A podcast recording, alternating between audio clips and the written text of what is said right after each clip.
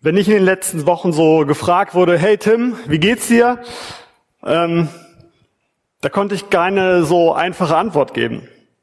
Es sind gerade irgendwie zu viele Themen, zu viele Dinge, die einen beschäftigen und es ist irgendwie zu wenig Energie, um alle diese Themen zu, im Kopf zu prozessieren und dann sozusagen eine ausgewogene Entscheidung zu treffen, ja, wie geht's mir denn eigentlich bei den und den und den und den und den Themen?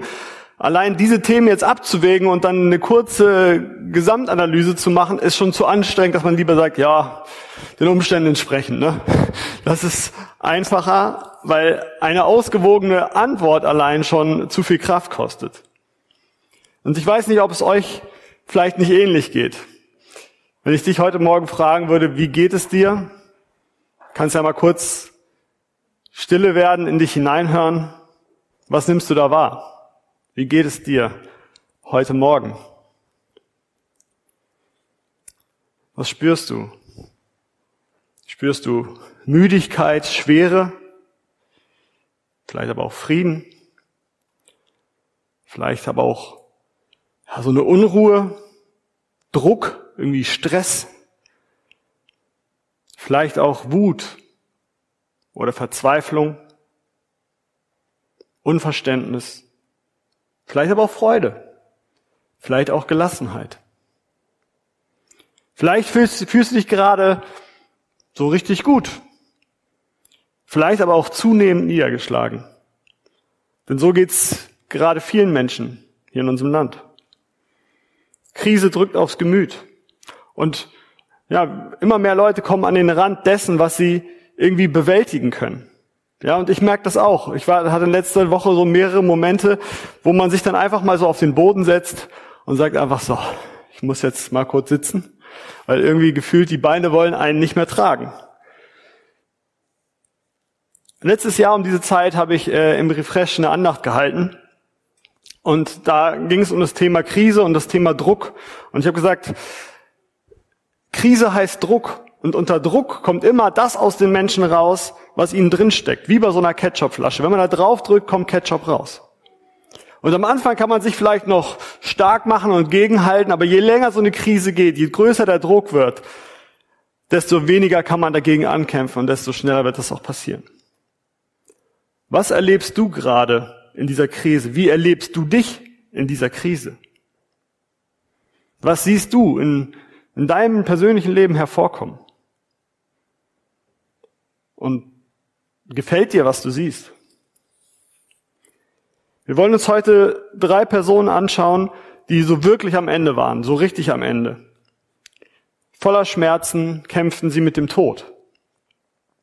Und in so einer Situation hat man keine Kraft mehr, sich zu verstellen. Da kommt das wahre Gesicht eines Menschen hervor.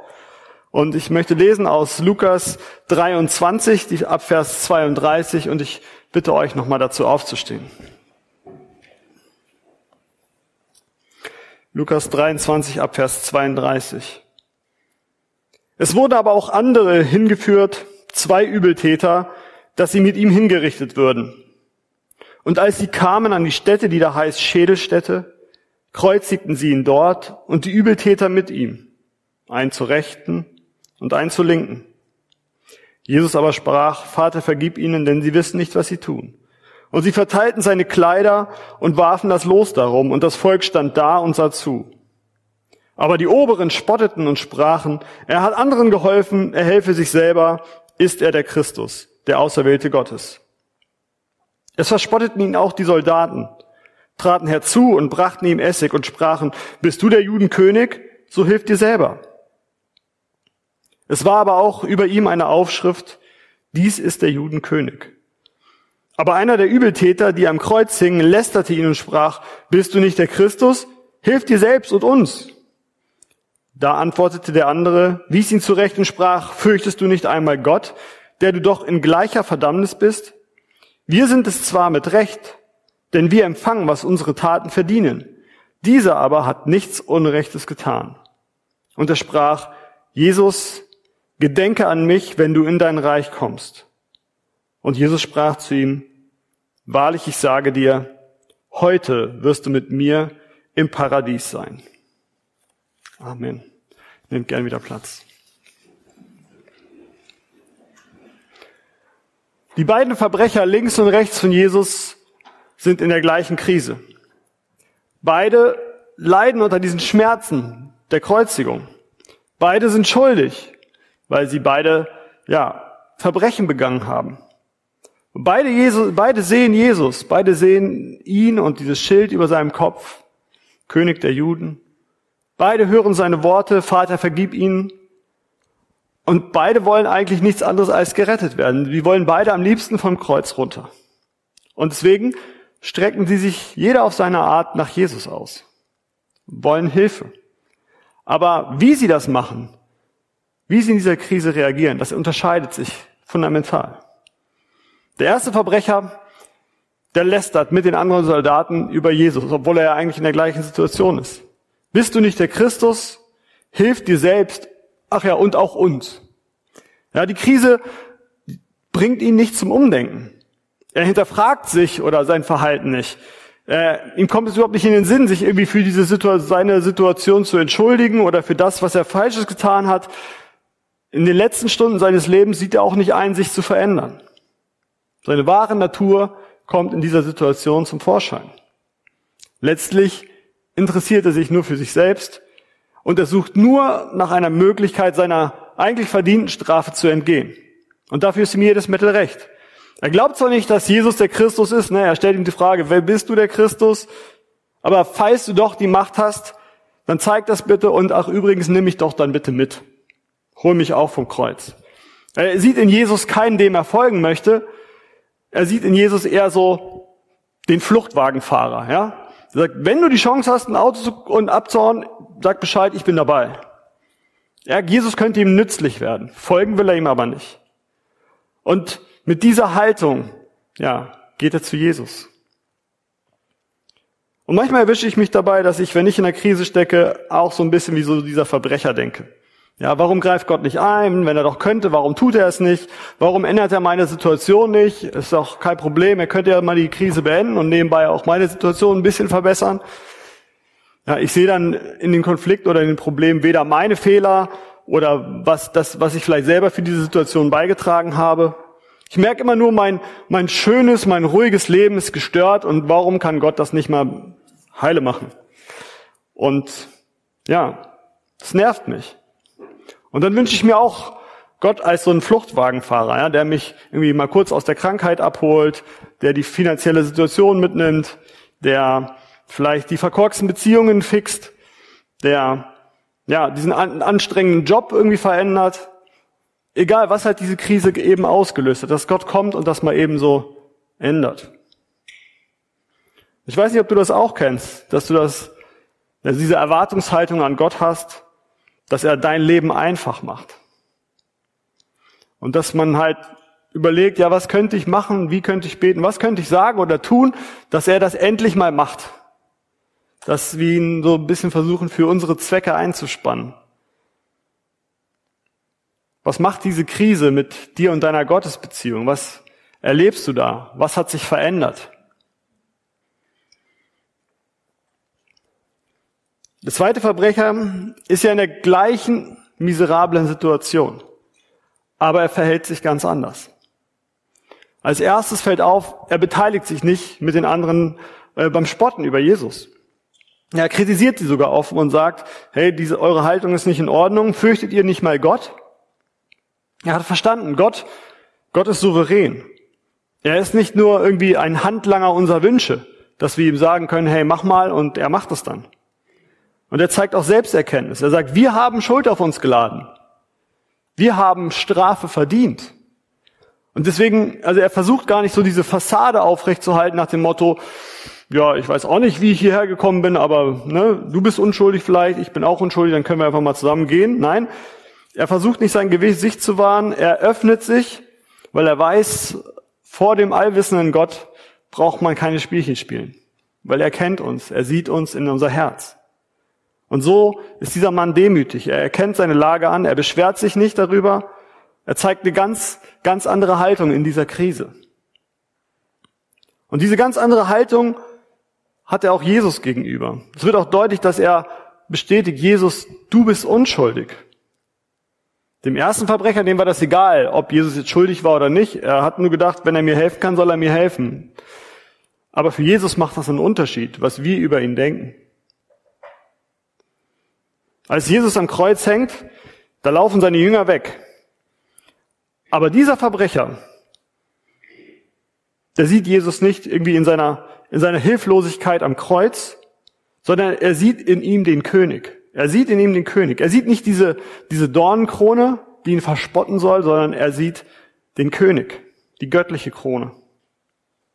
Viele Menschen hatten die Wunder gesehen, die Jesus getan hatte, immer wieder, die Brotvermehrung, die Heilungen und so weiter. Aber sie haben letztlich nicht an ihn geglaubt. Und dieser Mann sieht Jesus sterben am Kreuz. Und in dieser Situation glaubt er. Und er sagt, Jesus, gedenke an mich, wenn du in dein Reich, kommst. Er erkennt Jesu Macht an, unabhängig von den Umständen. Und das, ja, das ist wahrer Glaube. Ja, in Hebräer 11, Vers 1 wird, wird gesagt, es ist aber der Glaube, eine feste Zuversicht dessen, was man hofft und ein Nichtzweifeln an dem, was man nicht sieht. Jesu Macht war gerade nicht sichtbar, aber dieser Mann sah sie im Glauben und er glaubte. Und er bittet Jesus um Hilfe, weil er weiß, auch wenn das äußerlich nicht so aussieht, Jesus hat die Macht. Und er sagt, gedenke meiner. Ja, ist eine Bitte. Ist kein Einfordern, ist kein Befehl. Er hat begriffen, Gott schuldet mir nichts. Alles Gute, was ich erleben darf, ist letztlich Gnade und ein Geschenk von ihm. Und deswegen können wir uns hilfesuchend an Gott wenden. Wir dürfen ihn bitten. Aber wir können es nicht einfordern. Gott wünscht sich, dass wir ihm von Herzen folgen, weil wir ihn lieben, weil wir ihn anerkennen und nicht, weil wir irgendwie darauf schielen, was wir durch ihn bekommen können oder was er uns organisieren kann, was er für uns tun könnte. Und gerade in solchen Zeiten der Krise, da können wir diese Haltung Gott gegenüber prüfen. Weil in der Krise kommt diese Haltung ganz oft zum, zum Vorschein oder ist leichter zu erkennen. Beide Verbrecher wollten gerettet, gerettet werden. Beide strecken sich auf ihre Art und Weise nach Jesus aus, aber der erste will Jesus nur benutzen und bekommen, was er will, und er bekommt keine Antwort. Der zweite Verbrecher erstreckt sich ja im Glauben nach Jesus auf, aus und er wird erhört. Und Jesus antwortet ihm, wahrlich ich sage dir, heute wirst du mit mir im Paradies sein. Heute wirst du mit mir im Paradies sein. Von außen betrachtet hängt Jesus ja wie diese zwei Männer auch eigentlich nur am Kreuz. Er hat das sozusagen das gleiche Los hat ihn ereilt wie die Verbrecher. Aber das ist eine ganz andere Situation.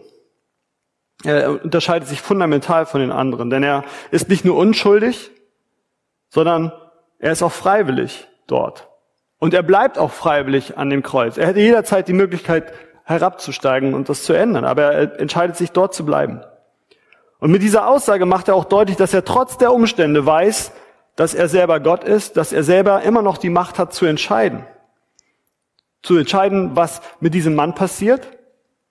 Ja, heute wird es mit mir im Paradies sein. Und dass er auch die Entscheidung hat darüber, was mit ihm und seinem Leben passiert. Und deswegen kann, kann er diesem ehemaligen Verbrecher und diesem jetzt geheiligten Kind Gottes zusprechen, heute wirst du mit mir im Paradies sein. Aus menschlicher Perspektive hat diesen Mann das gleiche Los ereilt wie den ersten Verbrecher. Also wenn man einfach nur die, die Geschichte anguckt. Denn der Mann wird durch diese Zusage Jesu nicht aus seiner schwierigen Lage befreit. Oder er wird auch nicht vom Tod verschont. Ja, am gleichen Tag noch wird ihm von den Soldaten die Beine gebrochen, wie auch dem anderen Kollegen, damit er einfach am Kreuz schneller starb. Aber aus göttlicher Perspektive, ja, wurde dieser Mann an diesem Tag gerettet. Ja, denn wer sich im Glauben nach Jesus ausstreckt, für den beginnt heute das neue, ewige Leben in Gottes Gegenwart. Und genau das verspricht Jesus ihm hier. Gemeinschaft mit ihm im Paradies. Ja, das Wort Paradies heißt übersetzt Garten und weist ja eigentlich auf diesen, diesen Garten Eden hin. Ja, das, wovon im Alten Testament die Rede ist, da Gemeinschaft, wo Gemeinschaft mit Gott war. Im Neuen Testament kommt dieser Begriff nur dreimal vor, wird aber immer sozusagen in Bezug zum Himmel gebraucht. Also Gott wird einen neuen Himmel und eine neue Erde schaffen und das wird das Paradies sein. Er verspricht ihm das Paradies. Heißt es jetzt für uns, dass wenn wir sterben, also wenn wir hier unsere Augen zumachen und dann wieder aufmachen, sind wir sofort im Himmel bei Gott im Paradies? Das ist doch eine tolle Vorstellung. Ganz ehrlich, ich weiß es nicht. Lukas will hier nicht irgendwie diesen zeitlichen Ablauf vom äh, Sterben bis ins, ins Paradies irgendwie aufzeichnen. Deswegen sollte man auch nicht versuchen, diese Frage mit diesem Vers zu beantworten. Wichtig ist, dass die Aussage klar wird und dass dieser Mann das versteht. Seine Zukunft ist sicher bei Gott. Seine Zukunft ist sicher bei Gott. Und das reicht ihm. Und heute ist der Tag, an dem das entschieden wurde, an dem das festgemacht wurde. Dieses kleine Wort heute äh, hat unter den Theologen für allerlei Diskussionen gesorgt. Ja, die Theologen können sich gerne über Worte oder einzelne Buchstaben streiten. Lange, über Jahrhunderte. Wenn man sich diese verschiedenen Texte äh, anguckt, die die Zeit nach der Kreuzigung beschreiben, dann wird deutlich, Jesus ist nicht an diesem Tag oder auch nicht am nächsten Tag, ja nicht mal am übernächsten Tag in den Himmel aufgefahren, um mit dem Mann dann da zu sein. Also Jesus wurde, ist gestorben, dann wurde er begraben, ja, dann war er am Totenreich und dann ist er am dritten Tage auferstanden. Aber auch nach seiner Auferstehung ist er nicht direkt in den Himmel aufgefahren, sondern erst nach 40 Tagen. Da war er noch eine Weile mit seinen Jüngern unterwegs. Ja, in Johannes 20, Vers 17, da sagt er selber, ähm, da sagt Jesus zu der Frau, rühre mich nicht an, denn ich bin noch nicht aufgefahren zum Vater. Also was jetzt? War er einen Tag später mit dem Mann jetzt im Paradies oder war er es nicht? Widerspricht sich die Bibel hier? Also wenn man so bei YouTube so ein paar Videos guckt, da gibt's das immer, da wird das immer als Beispiel dafür hervorgetragen, dass, dass Jesus lügt. Ja, er hat gelogen, er hat diesen armen Mann belogen. Oder entweder hat er ihn belogen oder zumindest 42 Tage warten lassen. Ähm, wie ist jetzt dieses heute zu verstehen? Im griechischen Text von Lukas 23 gibt es ja keine Kommata und ähm, dort heißt es quasi wörtlich ohne die Zeichensetzung, wahrlich dir sage ich heute, mit mir wirst du sein im Paradies. Und einige haben versucht, dieses Problem zu lösen, indem sie das Komma einfach anders setzen. Also nicht, wahrlich ich sage dir, heute wirst du mit mir im Paradies sein, sondern wahrlich ich sage dir heute, du wirst mit mir im Paradies sein. Ja, sozusagen, äh, die Zusage kommt heute, aber das Versprechen werde ich dann zu einem unbestimmten Termin irgendwann anders einlösen.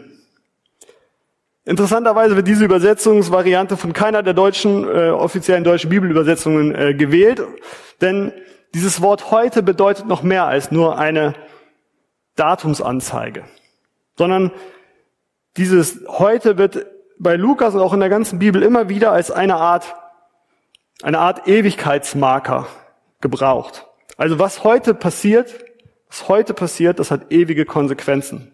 Das ist wichtig und hat Deutung. Ja, wir nehmen, wir Menschen, wir nehmen uns oft Dinge vor und sagen zum Beispiel so, ab heute mache ich Sport. Ja, oder ab heute ernähre ich mich gesund oder so weiter. Wir wollen damit einen Punkt setzen, irgendwie klar machen, jetzt ändert sich was grundsätzlich ab heute. Das Problem ist, wir Menschen sind auf unsere Willenskraft angewiesen und oft genug gelingt es uns nicht, dieses heute wirklich durchzuziehen. Bei Gott ist das anders. Wenn Gott sagt heute, dann hat das Folgen. Schon im Alten Testament findet sich dieses heute an, an ganz bedeutenden Stellen. Und das ist mit diesem göttlichen heute ist immer sozusagen die Zeit nach dem Eingreifen Gottes durch Wort oder Tat gemeint, die dann auch, ja, eine neue Zeit einläutet für die Menschen, die das betrifft. Zum Beispiel sagt Gott dem Volk Israel, als er ihnen das Gesetz gibt, in 5. Mose 39, da sagt er, so sollst du nun heute wissen und zu Herzen nehmen, dass der Herr Gott oben im Himmel und unten auf der Erde und sonst keiner. Und sollst halten alle meine Rechte und Gebote, die ich dir heute gebiete. So wird dir und deinen Kindern nach dir wohlgehen und dein Leben lang währen in dem Lande, das dir der Herr dein Gott gibt für immer. Heute gebe ich euch die Gesetze und das soll ab heute Folgen haben für euer ganzes Leben. Und als sich dieses Volk auf dem Weg in das verheißene Land immer wieder von Gott abwendet, da stellt Josua es in Josua 24, 15 vor die Entscheidung und sagt, entscheidet euch heute, wem ihr dienen wollt. Weil eure Entscheidung heute hat Folgen. Im göttlichen Heute werden sozusagen Entscheidungen fürs Leben getroffen. Wer das heute, wer diese Chance und das Angebot Gottes einfach verstreichen lässt, dessen Existenz ist bedroht. Immer wieder sehen wir das in der Bibel. Wenn Gott sich uns zeigt und zu uns spricht, wenn er uns so ein Heute schenkt, dann muss das ja Konsequenzen, Auswirkungen auf unser Leben haben. Und auch Lukas nutzt dieses heute an markanten Stellen seines Evangeliums. Immer dann, wenn Gottes ewige Wirklichkeit auf diese Erde trifft oder sichtbar wird. Ja, das erste Mal, ähm, als Jesus auf die Erde kommt, da verkündet der Engel des Herrn den Hirten auf dem Feld diese wichtigste aller Botschaften. Fürchtet euch nicht, sieh, ich verkündige euch große Freude, denn euch ist heute der Heiland geboren, der Christus, der Herr in der Stadt Davids. Heute ist der Herrlein geboren. Das heißt, es hat sich grundlegend etwas verändert. Auch als Jesus ähm, in dem Tempel war, das, was Lutz eingangs in der Textlesung gelegen hat, er sagt, Arme werden sehen, ähm, äh, Arme werden versorgt, Blinde werden sehen, Kranke werden geheilt. Heute ist das passiert vor euren Ohren. Heute hat sich was geändert. Oder als Jesus den Zöllner Zachäus vom Baum holt, sagt er zu ihm, äh, Zachäus, komm schnell herunter, denn ich muss heute in deinem Hause Gast sein. Ja, da verändert sich was. Und dann, als Zachäus ihn als Herrn anerkennt, spricht Jesus zu ihm, heute ist diesem Hause Heil widerfahren. Und genauso auch hier, als Jesus ihm sagt, heute wirst du mit mir im Paradies sein. Für ihn beginnt diese neue Wirklichkeit. Die setzt da jetzt ein. Und ab dem Tag ist alles anders. Und Deswegen möchte ich meine Predigt zusammenfassen mit dieser Aussage. Wer sich im Glauben nach Jesus ausstreckt, für den beginnt heute eine, eine neue, eine ewige Wirklichkeit in Gottes Gegenwart. Wer sich im Glauben nach Jesus ausstreckt, für den beginnt eine neue Wirklichkeit in Gottes Gegenwart. Denn das, was, was der Engel den Hirten erzählt, dass heute der Retter für sie geboren ist, das gilt auch uns. Für uns ist auch der Retter geboren. Und die Einladung von Jesus an Zachäus, dass er sagt, ich möchte in dein Haus einkehren, heute. Diese Einladung gilt auch uns. Wir können ihn auch heute in unser Leben einladen. Und die Zusage von Jesus an den Mann am Kreuz, dass er ewige Gemeinschaft mit ihm verspricht. Diese Zusage gilt auch uns, wenn wir uns im Glauben nach Jesus ausstrecken. In Hebräer 4, Vers 7 wird das nochmal ganz deutlich gemacht. Da wird der Psalm 95 äh, zitiert und der Leser aufgefordert, heute, wenn ihr seine Stimme hört, verstockt eure Herzen nicht. Ja, Gottes Angebot, das gilt dir heute. Und das, was damals geschah, kann auch heute in deinem Leben passieren, hat heute Konsequenzen auf dein Leben. Er lädt dich heute ein. Du kannst heute ewiges Leben bekommen. Du kannst heute in diese Gemeinschaft mit ihm eintreten und das heute kann Folgen haben für den Rest deines Lebens und darüber hinaus. Das heute zählt und deswegen verschiebe diese Entscheidung auch nicht auf, auf irgendwann. Wenn du Jesus einlädst als Herr und Retter in dein Leben, und nicht nur irgendwie als Fluchtwagenfahrer nutzen möchtest, dann wird sich deine Wirklichkeit für immer verändern. Für manche Menschen in der Bibel hat sich von außen betrachtet nach dieser Entscheidung nicht so viel verändert.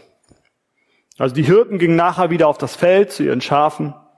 Zachäus, der war auch Zöllner, gut, er wurde ehrlich, aber der Mann zum Beispiel hier am Kreuz, der starb ein paar Stunden später.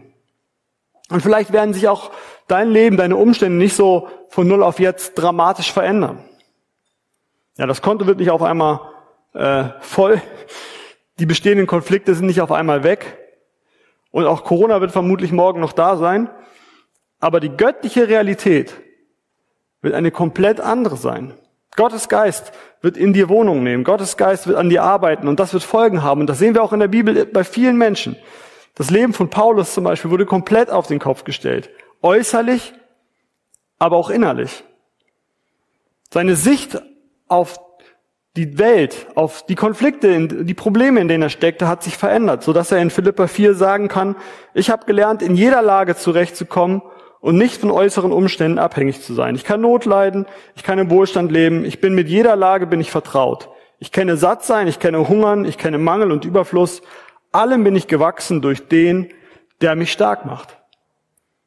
Allem bin ich gewachsen durch den, der mich stark macht. Wenn Gott in unserem Leben ist, dann verändert sich unsere Wirklichkeit. Und dann verändert sich auch unsere Sicht auf die Krise, auf die Probleme. Deswegen, wir hoffen nicht nur auf eine, auf eine bessere Zukunft irgendwann bei ihm im Himmel und vertrösten uns damit, sondern wir dürfen auch wissen, heute schon, Gott ist da. Gott ist in meinem Leben. Er geht mit mir durch die Herausforderungen, durch die Schwierigkeiten. Und deswegen macht es auch keinen Sinn, irgendwie zu warten und diese Entscheidung zu sagen, na, auf dem Sterbebett treffe ich dann irgendwann diese Entscheidung, so wie dieser Mann am Kreuz, so letzte Minute. Ja, da, wir gewinnen nichts. Wir können nur gewinnen, wenn wir das heute nutzen, wenn wir Jesus heute in unser Leben einladen, dann dürfen wir auch heute schon in diese neue Realität eintreten. Wer sich im Glauben nach Jesus ausstreckt, für den beginnt heute eine neue, eine ewige Wirklichkeit in Gottes Gegenwart. Amen.